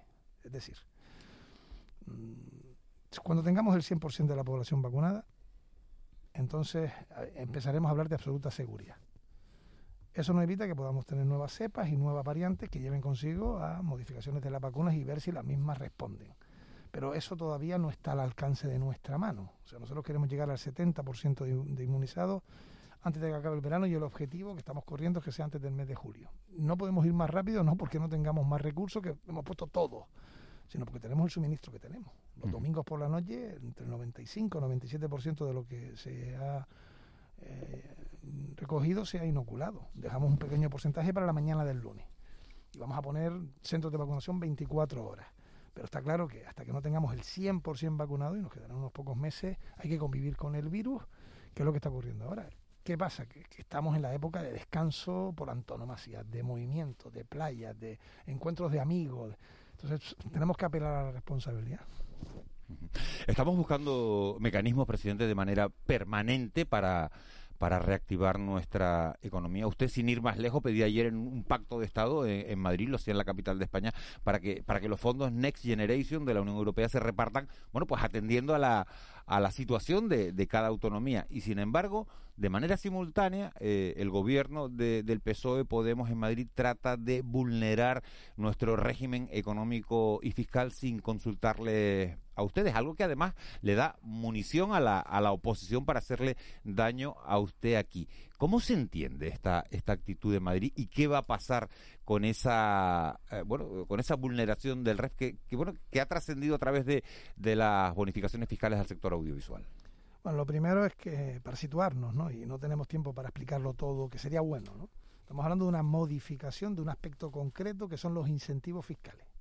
Eso es lo que se ha tocado. No se ha tocado el 75%, ni se ha tocado las ayudas a la energía, ni se ha tocado las ayudas al agua que pagamos todos nosotros. O sea, todo eso está sin tocarse. Se toca este asunto que tenía 5,4, pasa a 12, pero tenía que mantenerse el 80%, y a partir de ahí nos hemos manifestado desfavorable el gobierno de Canarias y el Parlamento de manera unánime, lo cual creo que tiene incluso un reconocimiento porque lo hacemos compartiendo colores políticos con el gobierno de España. Esto tampoco ha sido o es nuevo, ¿no? Ha pasado en toda la historia de Canarias. Siempre ha habido discrepancias, interpretaciones, eh, recursos de inconstitucionalidad, negociaciones, acuerdos en asuntos mayores y menores desde que tenemos régimen económico y fiscal, con todos los gobiernos de Canarias y con todos los gobiernos de España y supongo que seguirá ocurriendo en el futuro, que no es deseable, pero que siempre va a haber interpretaciones distintas. Mm, incluso hemos tenido un conflicto, por ejemplo, con el decreto turístico y hemos terminado en un conflicto entre los dos gobiernos, porque nosotros defendíamos el nuestro y el gobierno de España entendía que no era constitucional el decreto nuestro. Es decir, una cosa es que defendamos cada uno lo que es su gobierno, y es lo que tenemos que hacer, es lo que tengo que hacer como presidente, lo que hace el gobierno de Canarias y lo que hace el Parlamento de Canarias. Otro es el uso político, que creo que si hay algo que ha definido mayoritariamente lo que es el consenso político en Canarias ha sido el Estatuto de Autonomía y sus modificaciones y el REF y sus actualizaciones. Y creo que son eh, instrumentos que no deben estar en la el debate político. ¿no? Eso no lleva, a, no, no quita, perdón, a que eh, demandemos del gobierno de España de turno el máximo cumplimiento absoluto de lo que son nuestros preceptos y nuestros fueros. Y eso es lo que estoy haciendo, y lo que estamos haciendo, no otra cosa. De los fondos que va, que va a destinar la Unión Europea a la, a la reconstrucción, Canarias espera recibir, corríjame, eh, presidente, si me equivoco, entre 2.500 y 3.000 millones de euros. Hay tres consejerías de su gobierno que han dicho que si no se refuerza la plantilla no va a haber capacidad de gestionar todos esos expedientes y que el dinero se podría acabar perdiendo. Es un aviso a navegantes, ¿cómo lo van a resolver? ¿De dónde va a salir ese personal justo en un momento en el que además se quieren evitar las interinidades? Eh, lo que se está planteando es algo real, es decir, nosotros tenemos en estos momentos mecanismos presupuestarios extraordinarios para Canarias y otros ordinarios que hacen que de aquí al año 2030, que es donde acaban todas las prórrogas, eh, tengamos el mayor volumen económico que jamás ha tenido Canarias para su transformación. Estamos hablando de 2.400 millones de fondos ordinarios europeos, periodo 21-27. Si se suma además los fondos para agricultura, ganadería y pesca y el POSEI, estaríamos hablando de otras cantidades que están por encima de los 2.000 millones. Luego tenemos los fondos RIAT y los fondos eh, de los mecanismos de recuperación y resiliencia, que estaríamos hablando ahí de una cantidad que podrían estar entre los 3.000, 4.000 millones de euros. Y luego los fondos presupuestarios propios. Es decir, tenemos una cantidad económica que necesita para su materialización un esfuerzo suplementario para la administración canaria, las administraciones canarias. Y tenemos pocos recursos humanos, tenemos una tasa de reposición complicada, tenemos dificultades para eh, llevar a la función pública, tenemos una temporalidad excesiva y abusiva de los trabajadores y, junto a ello hay consejerías como Transición Ecológica que lleva el 40% de esos fondos europeos. Hemos aprobado instrumentos de reordenamiento de los recursos humanos y también de dirección que han sido aprobados y vamos a hacer todo lo posible y lo imposible para que esto llegue a buen término. Pero estos días que he estado en dos ocasiones en Madrid y he hablado con otros presidentes, esto nos preocupa a todos. ¿Por qué? Porque Europa no va a aceptar más prórrogas, porque es muy exigente con los fondos que adelanta. Eh, a eso añadamos los 1.144 millones que tenemos que gastarnos de aquí a diciembre de este año. Y es verdad que no tenemos suficientes recursos. Estamos tirando también de la licitación externa. Y del mismo modo tengo que decir a los que hacen política con esto que un gobierno lo incoa, que somos nosotros, y habrá al menos otros dos gobiernos en Canarias que lo gestionen. Y por eso es importante que tengamos unas líneas comunes mínimas. ¿no? porque todo lo que es hoy poner ruedas en el molino, o, palos en las ruedas significará también eh, para el futuro poner lastres, ¿no? Eh, buenos días, presidente. Le vuelvo con el tema, el tema sanitario, el tema de la pandemia.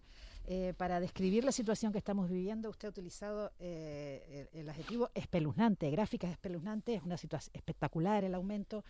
el consejero de Sanidad dijo ayer que la carga que soporta atención primaria es brutal. Desde atención primaria se habla de un huracán. Eh, ¿Qué pronóstico tienen ustedes para las eh, semanas que tenemos delante? Porque sin duda ustedes saben eh, qué es lo que, esta evolución sigue hacia arriba, ¿no? ¿Qué debemos esperar de estas próximas semanas?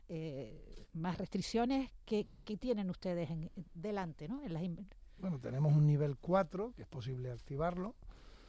para llegar al nivel 4 no basta solo con, con que tengamos más contagios, sino que esos contagios lleven a un aumento de la incidencia de la presión hospitalaria, de los ingresos en UCI de la afección a los mayores y por tanto son unos parámetros que también hay que actualizar porque tenemos menos instrumentos. O sea, si tú tienes el cierre de los interiores de la restauración, por ejemplo, y resulta que luego la justicia no te lo avala, pues tienes una dificultad de poder materializar una de las medidas junto a otras que están y que hemos utilizado en todos estos 16 últimos meses.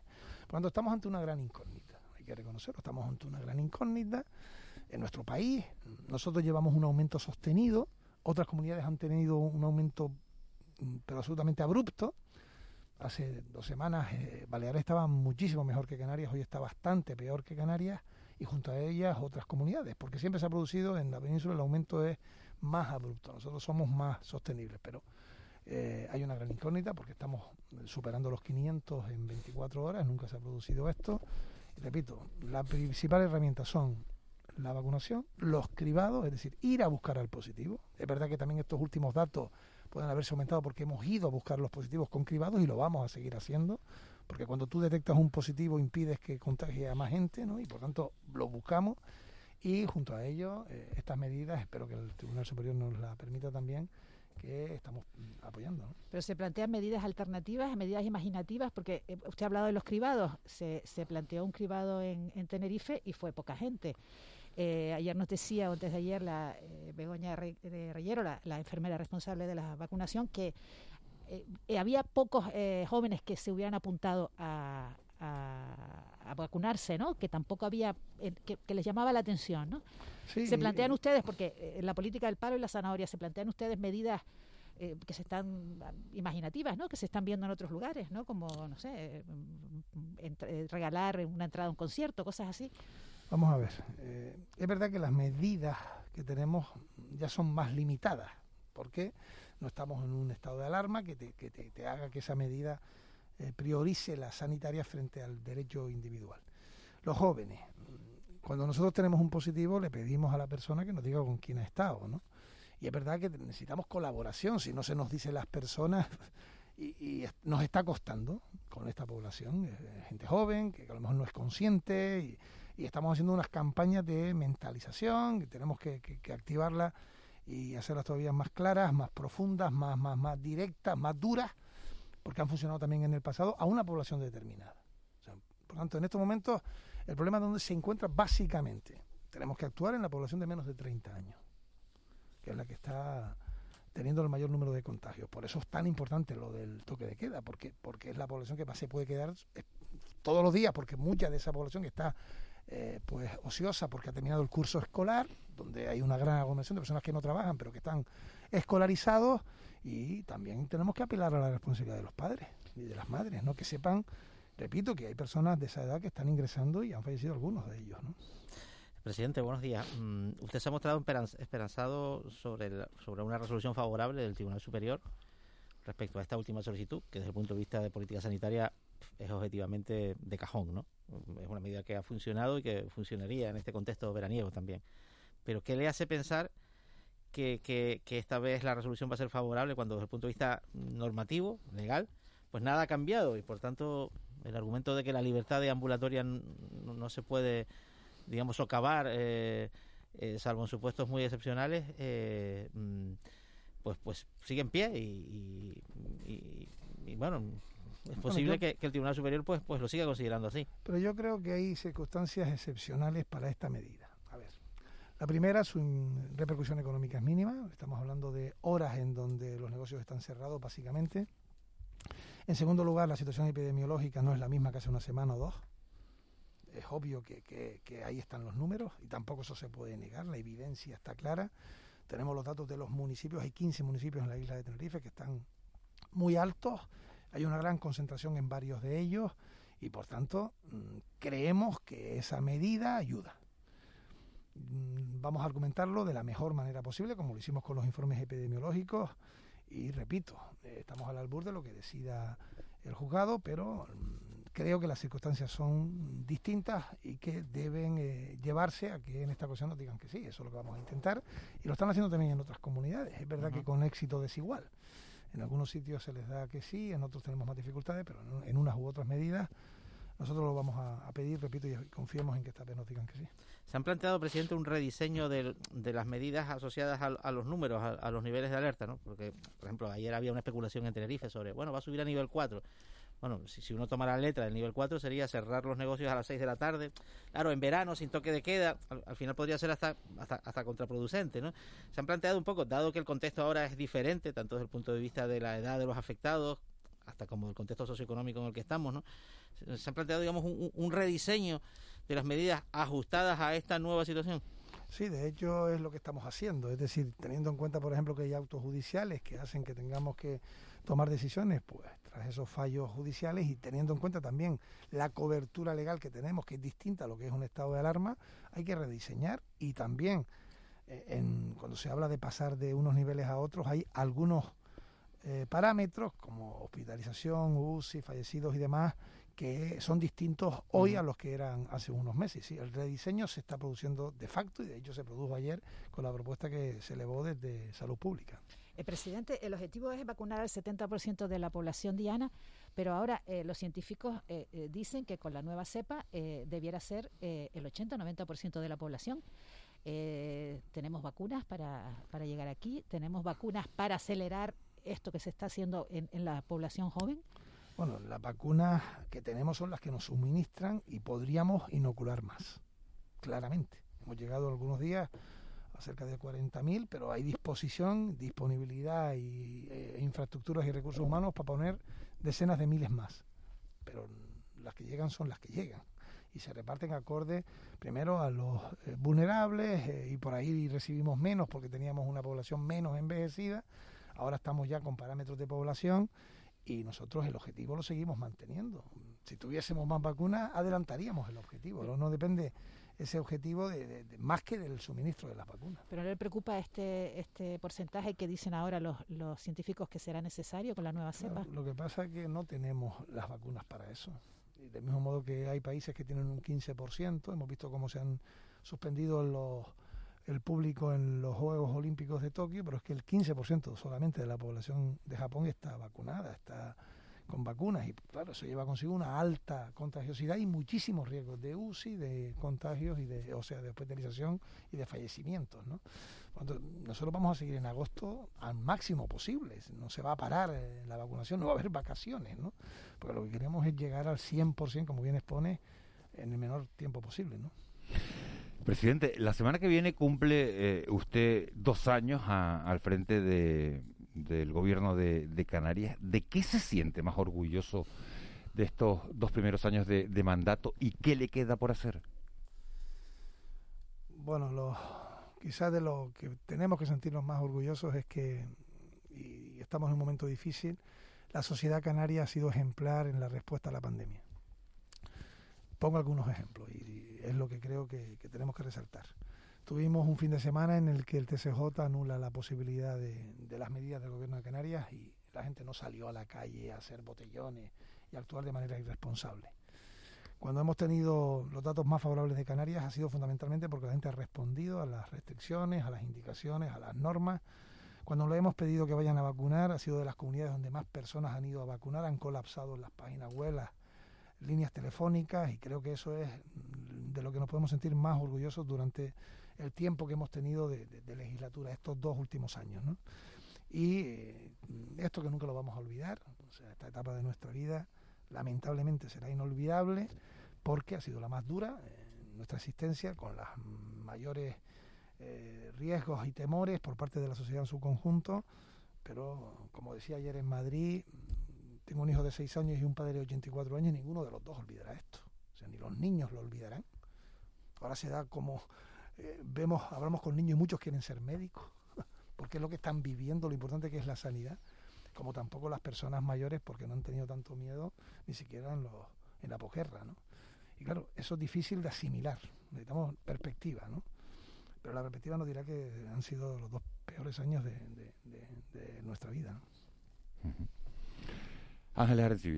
Eh, sí, le quería preguntar por turismo. Eh, Alemania, teme que Alemania, bueno, el Reino Unido nos ha dado una buena noticia, pero teme que Alemania, eh, teme malas noticias de Alemania.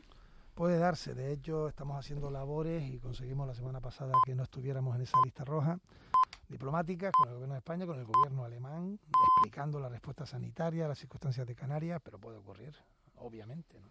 Y eh, junto a ello tenemos que decir que tenemos la buena noticia de que existe ya un certificado verde que te permite viajar entre los eh, países de la Unión Europea con doble vacunación independientemente de la situación en la que se encuentren. ¿no? O sea, se ha ido avanzando, pero para estos meses eh, de verano, indudablemente que nos pongan en lista a España, ¿no?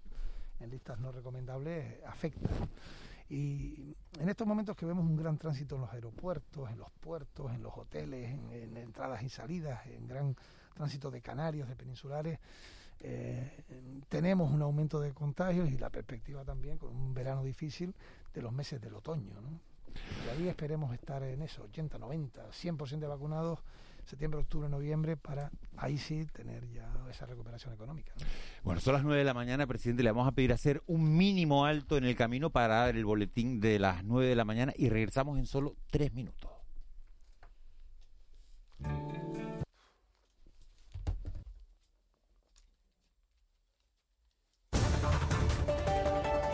Servicios informativos de Canarias Radio. Buenos días. Hoy el Gobierno de Canarias va a solicitar permiso al Tribunal Superior de Justicia de la Comunidad Autónoma para limitar la circulación de ciudadanos desde las doce y media de la noche hasta las seis de la madrugada en Tenerife, la única isla en nivel de alerta 3. Una decisión que se toma después de que las últimas cifras arrojaran 513 contagios en las islas, la cifra más alta en un solo día de toda la pandemia. El presidente del Ejecutivo Canario, Ángel Víctor Torres, ha afirmado hace unos minutos de la noche al día aquí en Canarias Radio que confía en que el tribunal acepte la petición. Yo espero que con la situación que tenemos en los lugares que estamos peor, municipios o islas como, como las que están en nivel de alerta 3 y con la situación del desarrollo de la pandemia podamos tener una respuesta favorable del Tribunal Superior de Justicia. Es verdad que te puedo decir una cosa en un lado y otra en otra, ha sucedido. Y otra de las armas contra la pandemia es la vacunación. La Consejería de Sanidad ha organizado una nueva jornada de vacunación sin cita previa en Gran Canaria y Tenerife. Las personas residentes en ambas islas capitalinas, entre los 40 y los 59 años, que no hayan recibido ninguna dosis, podrán acudir de 9 de la mañana a 9 de la noche de este domingo a los puntos de vacunación de Infecar, Expo Meloneras, Hospital Universitario Dr. Negrín y el Terrero de Lucha de Pedro Hidalgo en Gran Canaria y al Pabellón Santiago Martín en Tenerife para recibir la vacuna de Janssen. En economía, las peticiones de ayudas que gestionan las cámaras de comercio están por debajo de lo esperado, sobre todo en la parte de los autónomos y empresas de menos de 10 empleados. Lola Pérez, directora de la Cámara de Comercio de Santa Cruz de Tenerife, recuerda que esta línea COVID de ayudas directas a personas autónomas y, y empresas, 84 millones de euros, son compatibles con otras ofrecidas por el Gobierno estatal. Quizás lo que echamos en falta es más que aquellos autónomos pequeñitas empresas, las de menos de 10 trabajadores, se animen a presentar esta solicitud de subvención eh, y bueno, en ese sentido sí que nos llama la atención y por eso animamos eh, a todos los oyentes y a todas las empresas que nos estén escuchando, como bien has, expuesto tú en ese resumen, que, que acudan, que se presenten, que bueno, por primera vez cualquier tipo de actividad puede presentarse a solicitar esta ayuda.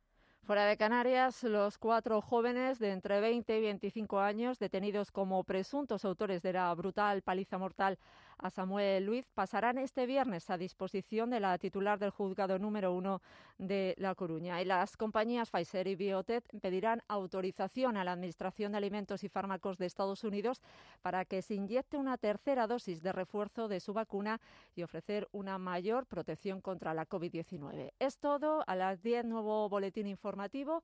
Continúa Miguel Ángel Dasguani en De la Noche al Día con la entrevista al presidente del Gobierno canario, Ángel Víctor Torres. Servicios informativos de Canarias en Radio. Más información en rtvc.es.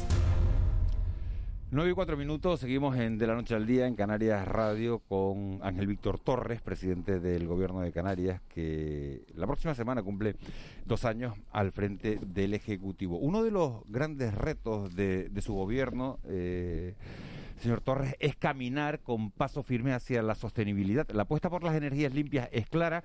Lo que no parece tan claro es cómo vamos a hacer esa transición del fuel a las renovables. ¿Cómo se va a hacer? ¿Habrá plantas regasificadoras en Canarias? Bueno, claramente tenemos primero los recursos. Primero en el plano legislativo, que vamos a tener nuestra primera ley, Canaria de Transición Energética, que creo que es relevante tenerla y llegamos con cierto retraso.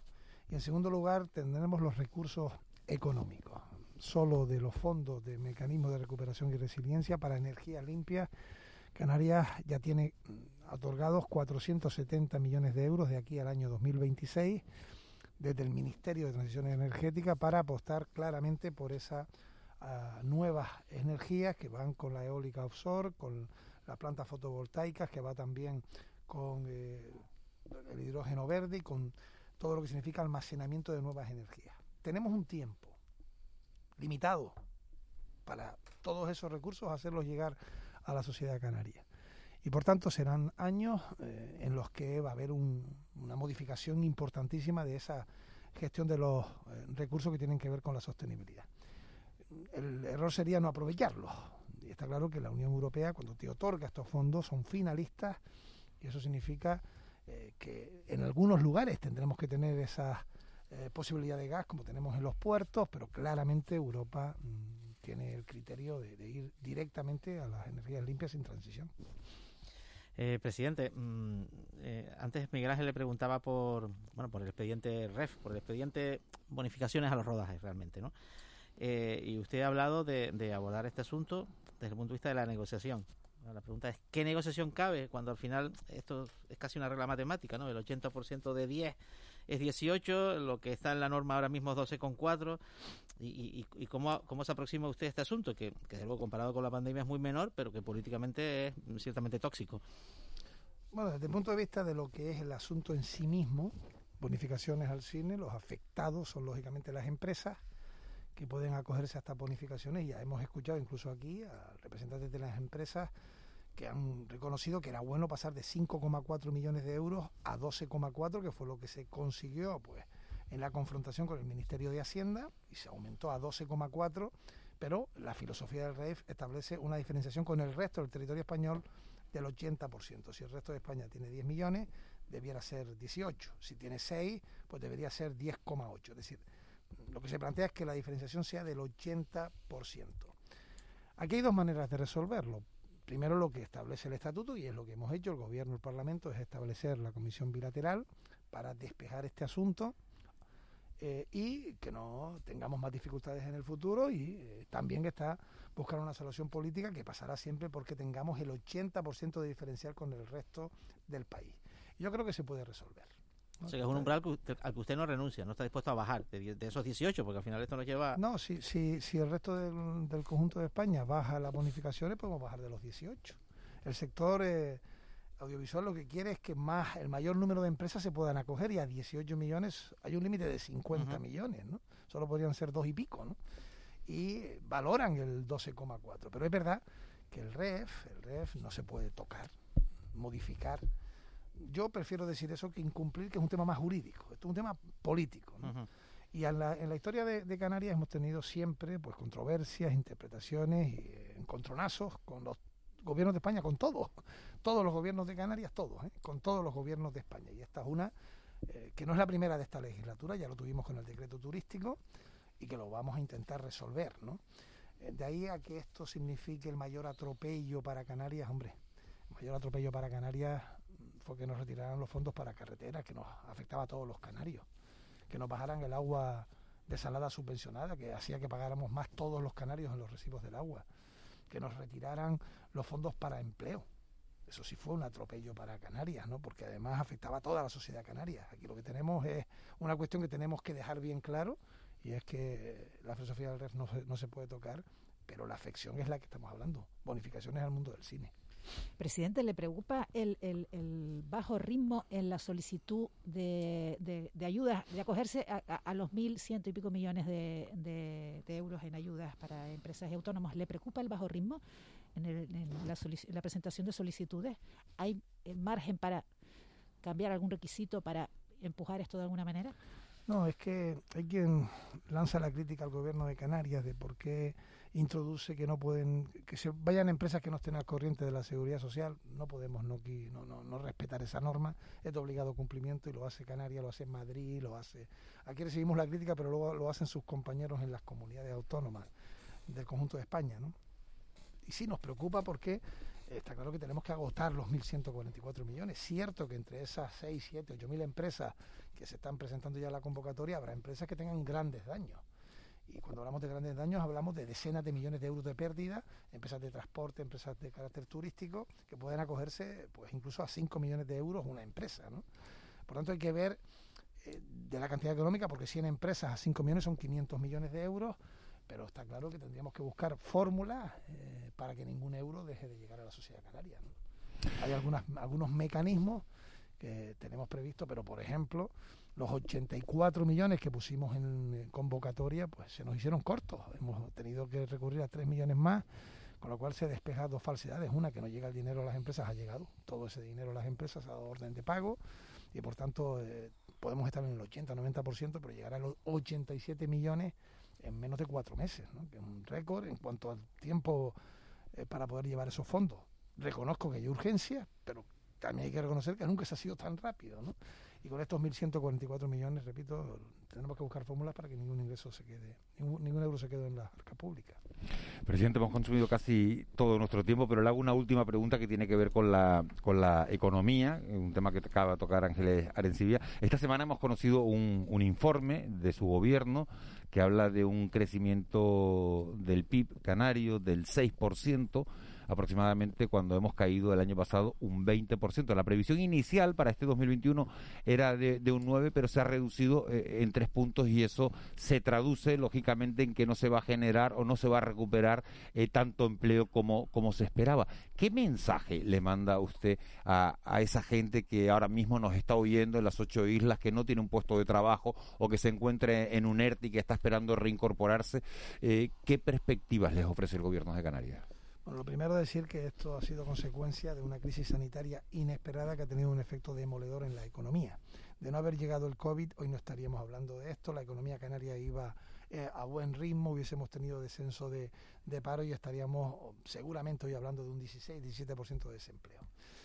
Del mismo modo tengo que decir que gracias a los ERTE, entre otros mecanismos, tenemos colchones que mantienen la estructura social. Hemos podido sacar presupuesto del 20, del 21 y bueno, no se ha producido la quiebra social porque gracias a políticas solidarias europeas y a una valiente posición del gobierno, entre otros de España, pues hemos conseguido fondos no reembolsables que han permitido ante la mayor hecatombe económica que hoy podamos estar superviviendo, sobreviviendo a esta circunstancia social.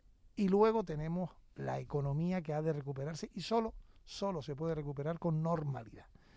Decir eso cuando hemos tenido más de 500 contagios en 24 horas y hoy seguramente estaremos en esos números es complicado.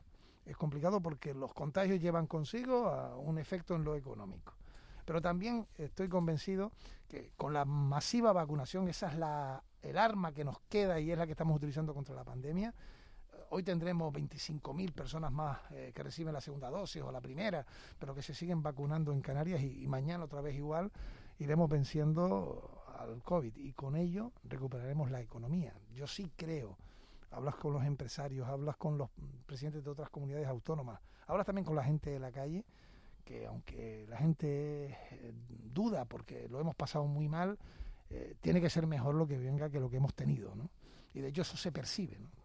Vas a los aeropuertos, vas a la calle, vas a las zonas de, esparcimiento y ves que la gente tiene ganas de, este verano de disfrutar. Pero claro, nos queda el tramo final que está siendo muy duro para una carrera a la que llegamos muy agotados, de muchos meses, un maratón durísimo, con un montón de obstáculos y nos queda ya pasar eh, los últimos metros. Vamos a ver si, como dice usted, todo lo que todo lo que viene, todo lo que está por venir eh, es mucho mejor que lo que ya hemos pasado. Ángel Víctor Torres, presidente del Gobierno de Canarias, muchísimas gracias por habernos acompañado esta mañana, por haber atendido la invitación de desde la noche al día y haber venido a los estudios de Canarias Radio. Gracias a ustedes. Toda la suerte del mundo. 9 y 14, unos consejos de publicitarios y afrontamos la recta final de nuestro programa de hoy. De la noche al día, Canarias Radio. Somos volcán, salitre y lava. Somos colores, somos sabores, somos senderos, somos noveleros, somos de quedar, somos de quedarnos, somos de aquí, somos afortunados. Estas vacaciones disfruta de tus islas. Islas Canarias, campaña cofinanciada por el Fondo Europeo de Desarrollo Regional.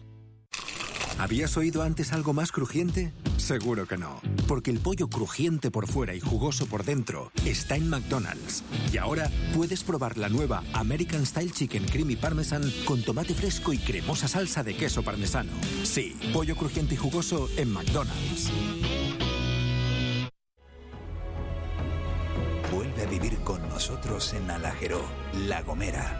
Descubre sus rincones y siente la diferencia en un entorno incomparable. Alajeró. Contamos contigo.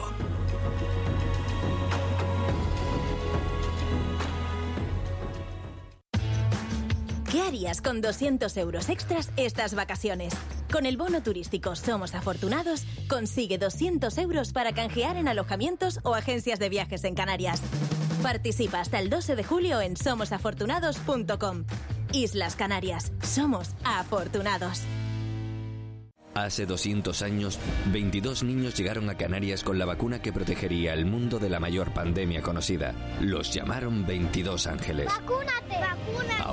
Nos toca a nosotros. Descubre la historia en vacunatecanarias.com y ayúdanos a combatir la COVID. Servicio Canario de la Salud. Gobierno de Canarias. Somos playas, somos playones, somos olas, somos cholas, somos agua, somos agüita. Somos de quedar, somos de quedarnos, somos de aquí, somos afortunados. Estas vacaciones disfruta de tus islas. Islas Canarias, campaña cofinanciada por el Fondo Europeo de Desarrollo Regional. Venga, sube. Venga, arranca. Venga, vamos a hacer todo lo que tenías que hacer. Venga, eso también, que nos sobra espacio. Venga, que te pongo música. Venga, vamos terminando. Nueva Caddy con más de 7.000 euros de descuento y 4 años de garantía. Para todo lo que venga. Volkswagen. ¿Necesitas tasar una vivienda, un local comercial, un terreno o una plaza de garaje? miarquitectoencasa.com tiene el servicio que buscas con Tecnitasa, delegación provincial de tasaciones homologadas por el Banco de España. Solamente has de solicitar un presupuesto y en apenas unos segundos un técnico tasador se pondrá en contacto de inmediato. Una vez aprobado el presupuesto y en apenas unos días, recibirás tu tasación en tu correo listo para imprimir o guardar. Tenemos toda una red de profesionales en Canarias a tu servicio. Y es que con miarquitectoencasa.com puedes tener toda la arquitectura que necesitas en un solo clic. 3, 2, 1. Tus vacaciones acaban de comenzar y tu cuerpo lo sabe. Mírate, esto solo puede ser felicidad. En Barceló ya tenemos todo preparado para lo único importante, hacerte feliz. Reserva ya en nuestros hoteles de Tenerife, Gran Canaria, Fuerteventura y Lanzarote y sé feliz en Canarias. De la noche al día, Canarias Radio.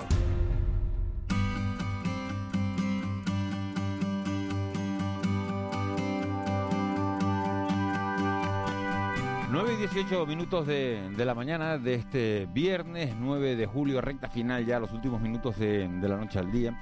Hoy eh, hemos cambiado un poco la escaleta habitual porque hemos tenido esta entrevista con el presidente del gobierno de Canarias, creíamos que, que, merecía la pena oírla y estirarla. Y esta recta final, normalmente ya saben que los viernes tenemos a un personaje de la radio o de la tele al que conocemos eh, de un lado más personal, pero hoy los vamos a dedicar a felicitar a unos compañeros que están de enhorabuena y es el equipo que hace el programa ¿A dónde va mi dinero? Un programa de televisión canaria que se emite los martes a las once y cuarto de la noche y que ha recibido el premio Iris del jurado 2021 de la Academia de Televisión de España. Recibe el premio por fomentar la educación cívico-tributaria y contar de una manera sencilla y amena qué se hace con el dinero público. Yasmina Ortega, directora de ¿A dónde va mi dinero? Muy buenos días. Buenos días, Miguel Ángel, ¿cómo estás? Muchas felicidades. Muchas gracias. Oye, ¿qué supone para ustedes? El programa lo diriges tú, lo, lo produce lo produce Dani Curvelo y lo presenta Alicia Suárez. Han hecho un excelente equipo, un excelente programa, hay que decirlo, hay que, hay que felicitarlos. Eh, ¿Con qué te quedas de este premio? ¿Qué supone para ustedes? Pues mira, muchas gracias eh, por las felicitaciones. Pues con qué me quedo?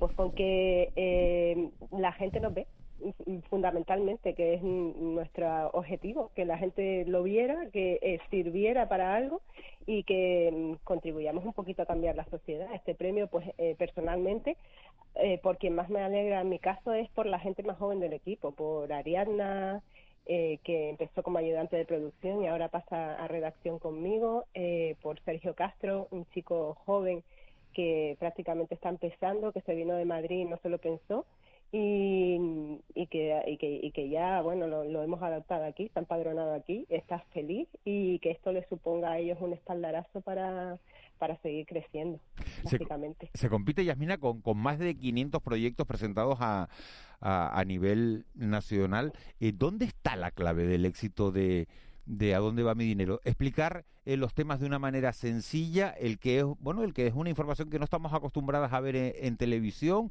en la edición de, del programa que tengo que decir que es de, de, de una gran de una gran calidad. Eh, ¿Dónde crees que está la clave del éxito? Pues mira, no lo sé. Yo lo que te puedo decir es que Dani Curvelo eh, junto con Raquel Pelijero, básicamente eh, empezaron a hablar de esta idea.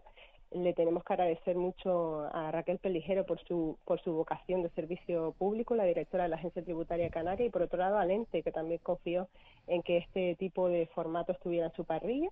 A partir de ahí formamos el equipo técnico y de contenido empezamos a trabajar eh, pensando que bueno era una apuesta arriesgada que igual no se veía porque no es un tema fácil eh, pero dijimos venga vamos a hacer lo que podamos todo lo que podamos por nuestra parte darle la vuelta intentar eh, pues también como no somos expertos en economía preguntar desde nuestra propia ignorancia con ese eh, vocación que sí que tenemos eh, periodística ¿no? de tratar temas económicos, pero no con esa profundidad.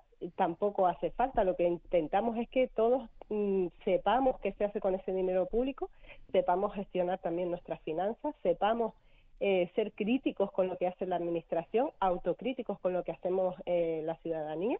Y, y, que sirva para algo, que seamos un granito de arena pues para mejorar nuestra sociedad. Básicamente ese fue nuestro objetivo y se ha cerrado el círculo mmm, con que la gente nos vea. Con eso estamos contentos. El premio pues suma. ¿Y a quién se le ocurrió la idea, Yasmina? Pues lo que te digo, la idea era mmm, básicamente que desde, desde la Consejería de Hacienda y desde la Agencia Tributaria Canaria tenían ganas de que de, de, acercar todo lo que hacían a la ciudadanía y de que se vieran los tributos como algo necesario. A partir de ahí eh, contactan con, con esta productora eh, a su vez Dani me llama, me da, me pone sobre la mesa ese, ese dossier, esa idea, ese nombre de programa con esos contenidos a tratar para darle forma.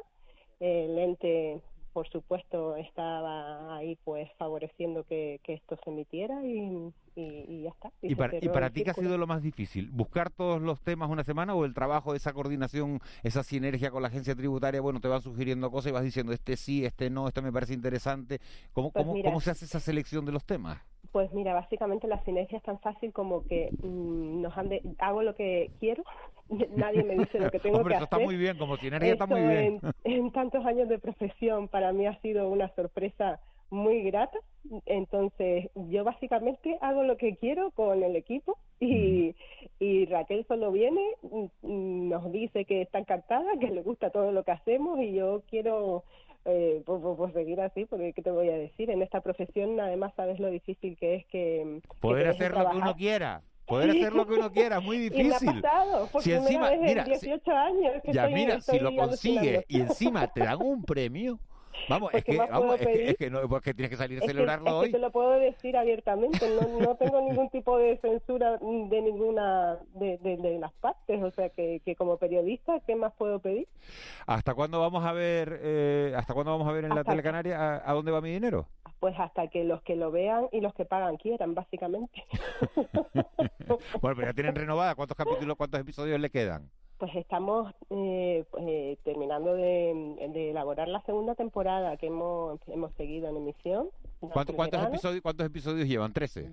Pues llevamos di- 17 con el último emitido y 18 el del próximo martes. No te lo pierdas, estamos ahora analizando la educación.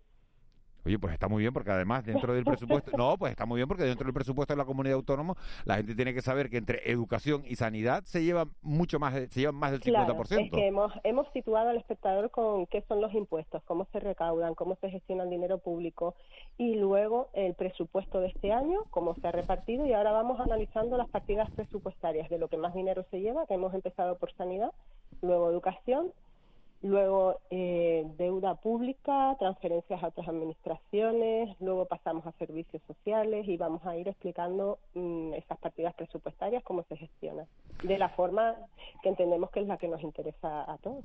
Que es de la manera amena y que todo el mundo lo pueda lo pueda entender. Yasmina Ortega, directora de A dónde va mi dinero. Muchísimas felicidades de corazón desde aquí, desde Canarias Radio.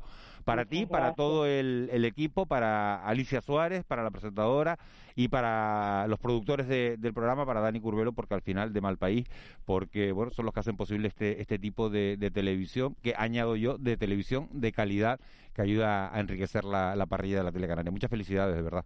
Muchas gracias, muchas gracias. Un saludo. 9 y 25.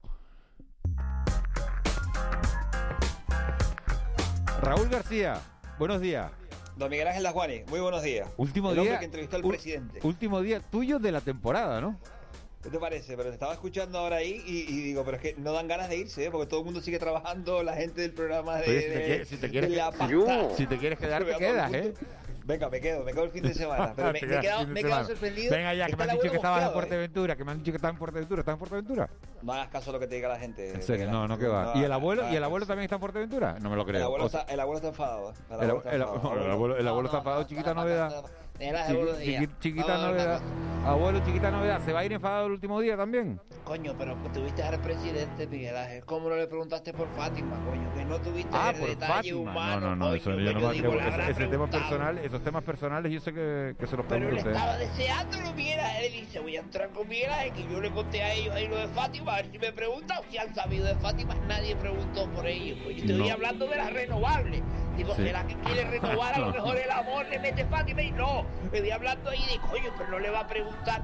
Y me quedé, me quedé porque yo creo que No, pero, me mandó pero un el, mensaje. el presidente nos contó una vez que vino aquí, para los oyentes que, que- que no lo sepan, que su primer beso fue con una chica, una niña en aquel entonces, eh, de, pipiola, que sí, se, sí, en un parque de Arucas, en el Parque de las Flores, en Arucas, con una chica que se llamaba Fátima. Pero bueno, ya después eh, todo el mundo ha seguido su vida, cada uno ha, ha No, tenido no, sus historias y tampoco hay que estar preguntando todo el rato por lo mismo. Lo que sí me quedé con ganas de preguntarle, fíjate, y, y se me olvidó, fue lo del chuletón. Que qué le parecía a él Oh. esto del chuletón. Pero es que hay tantos temas ¿quieres que sobre la mesa. Cosa? ¿Quieres que hagamos una cosa? Yo voy a hacer como si fuera el presidente, ¿te parece? Bueno. Y tú vas a preguntármelo a mí, yo te respondo como si fuera a Luis Torres. Adelante con la pregunta, mi niño. Presidente, buenos días. Dígame. Buenos días, buenos días. ¿Qué le, días. qué le parece que bueno que, que el ministro de Consumo diga que no se puede, que hay que reducir el consumo de, de carne roja? Por favor, Miguel Ángel, un ministro de consumo que diga que no consuman, eso no es lógico. Eso no se ha oído en la vida. Bueno, y, y además siendo de Izquierda Unido, que, que no, que lo que no se pueda consumir sea la carne roja. Coño, ¿no? dice el pescado también- azul, que es del PP, Yo, me puedo callar. claro. El pescado azul. O las naranjas que son de ciudadanos. Eh, no, eso y tal. Pero, coño, la carne roja para un rojo es, la, es, es que es lo de ellos. Y yo voy a decir una cosa. Yo creo que yo como presidente de Canarias, donde me pongan una carne fiesta, no hay negociación. No hay negociación. Tú me pones una carne fiesta así por encima con un poquito de perejil por arriba y a mí me lleva al fin del mundo el Miguel Ángel Juárez. Al señor Garzón habría que traerlo para Canarias y decirle, mira, carne fiesta, con gofio por arriba espolvoreado y perejil. ¿Qué? ¿Te echas una o dos? ¿Qué hacemos? Que Bueno, está claro que usted come, que come carne, que come carne de fiesta. Como eh, presidente del gobierno de Canarias te digo que sí, prácticamente, sí. claro. Y Marita, Marita se va de vacaciones también, Hola, ¿no? Miguel Ángel, Marita, ¿te vas de vacaciones? Voy a Miami porque estoy preocupada, como las casas ahí están, estuve leyendo que en terrenos pantanosos están Sí, se moviéndose están cayendo, los cimientos. además, ¿eh? Ay, qué desgracia. Son como dientes en boca de viejo, me dijo el otro día mi arquitecto americano. y Dientes tengo en que ir boca a- de viejo. Sí, que ya no se sustentan. Entonces tengo que ir ahora a Miami para ver si hacemos. Voy a llevarme unos canarios que son especialistas en cimientos para allá para Miami para Bueno, cimentar mi pues, casa. O sea que eh, voy a- este Marita, te espero, con obra. te espero, eh, te espero en septiembre de vuelta, ¿eh? Pero es una cosa, Bobo. Mira, antes de vernos en septiembre, vente a Miami, te pasas unos días y que me hace falta un Yo- hombre como tú, hecho y derecho, para echar un, para echar un techo. Y este año me, y este año me quedo en las islas que quiero que me toque el bono este del sorteo que me apunté ya. no participe, que le quita la posibilidad. que- Armiche, pero- Armiche. ¿no- Mira. ¿Te llevas a los chiquillos, los chiquillos? Te van comiendo ahí, a Se van nombres contigo. Me voy a Miami, me dice Marita está buscando un hombre hecho y derecho para echar un techo, Sí, porque pues, es pues mejor que yo, ¿no? pues, pues, pues, se Pero- queda embarazada con los ocho chiquillos que tienes Pero ya. que ¿cómo no, para- yo me diga, hombre, yo, pero ese hombre Y como lo tuyo es todo con ocho, tendrán que ser 80 los siguientes, porque lo, no, no, no, se- Oye, no presidente te quedó ya en la 28. entrevista, ¿eh? Te quedó ya yo. Armiche, gracias. Marita, Pásamela. abuelo, Raúl Gracias. García. Felices vacaciones a todos. Nosotros sí volvemos el lunes, será a las seis y media. Le dejamos No con Eugenio González no vuelva. y Augusto Hidalgo, No el alcalde de Las. Palmas de Gran Canaria. Feliz fin de semana. Desconecta a la Juani.